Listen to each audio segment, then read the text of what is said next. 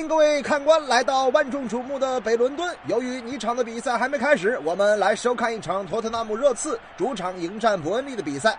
在上周中联赛的强强对话当中，热刺一比二不敌曼联，鸟叔遭遇了执掌热刺以来的首场败仗。尽管没有能够拿下前任，但是穆帅上任以后，球队的战绩有了明显的好转。此次遇到了中游球队伯恩利，热刺队恐怕是势在必行。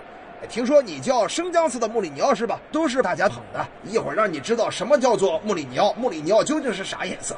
比赛刚刚开始不久，热刺队就地发动反击。只见凯恩带球之后推进到前场禁区外围，突然拔脚怒射，皮球应声入网。开场仅仅四分钟，热刺队便迎来了梦幻开局，一比零领先伯恩利。印象里，但凡凯恩破门，不是点球就是等着皮球自己先动手。我寻思这哈特今天也没上场啊，大英帝星咋就学会了天若有情天亦老，禁区之外来一脚了呢？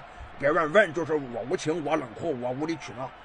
然而，仅仅四分钟之后，刚刚送出助攻的孙兴敏再次来了兴致。只见他在左侧带球快速突入到禁区，晃开防守，小角度低射被门将挡出。阿里上前头球摆脱后点，小卢卡斯捅上空门得手。哎呀，这个程序太复杂了。热刺队再下一城，二比零领先伯恩利。开场不到十分钟，热刺队已经是两次攻破了对方的大门，而且两次破门都跟孙兴敏有关。按照以前的定律，对手肯定扳两球，所以说必须要再进一球才能够保险呀。各单位注意，现在开始封山路。现在开始封山路，等等，是孙兴敏，孙兴敏上山了，孙兴敏上山了，他速度很快，已经将几名车手连续甩在了身后，他加速了，孙兴敏大门敲见了，热刺队三比零领先伯恩利，简直给孙兴敏这次操作跪了，他无愧是亚洲一哥，亚洲王啊！此时热刺的球迷和韩国的球迷仿佛是吃了蜜桃一般，而我的嘴里仿佛掐了柠檬一样，孙球王这球可以入选普斯卡什奖了。随着热刺队三比零领先，这场比赛我看基本上也算是稳了。就在此时，伯利得到了一次进攻机会，科克背身吊射完成破门，但是由于克里斯伍德冲撞门将在先，进球被判无效。凭啥啊，裁判？还不到点呢，最好按着剧本来啊！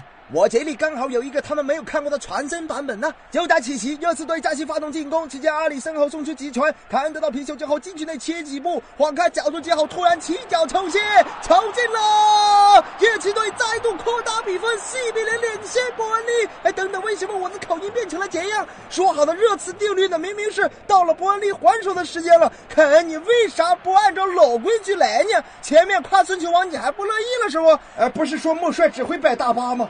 红魔球迷的话你也信？全国最最危险的第七十三分钟，热刺队迎来反击的机会。西索科与凯恩打出了二过一的配合，前者得球之后突入禁区，面对门将起脚捅射完成破门。西索科帮助球队将领先优势扩大为五球，五比零。更让人欣慰的是，热刺后防天团守住了艰难的七十三分钟。伯恩利今天八成是碰上系统局了。原本五个进球的一场比赛，一个指标都没留给对手。穆里尼奥先生，你还真是个代数学家呀！最终，托特纳姆热刺队五比零击败伯恩利队，在主场全取三分。此战战。过后，他们已经远远甩开了同城老乡阿森纳。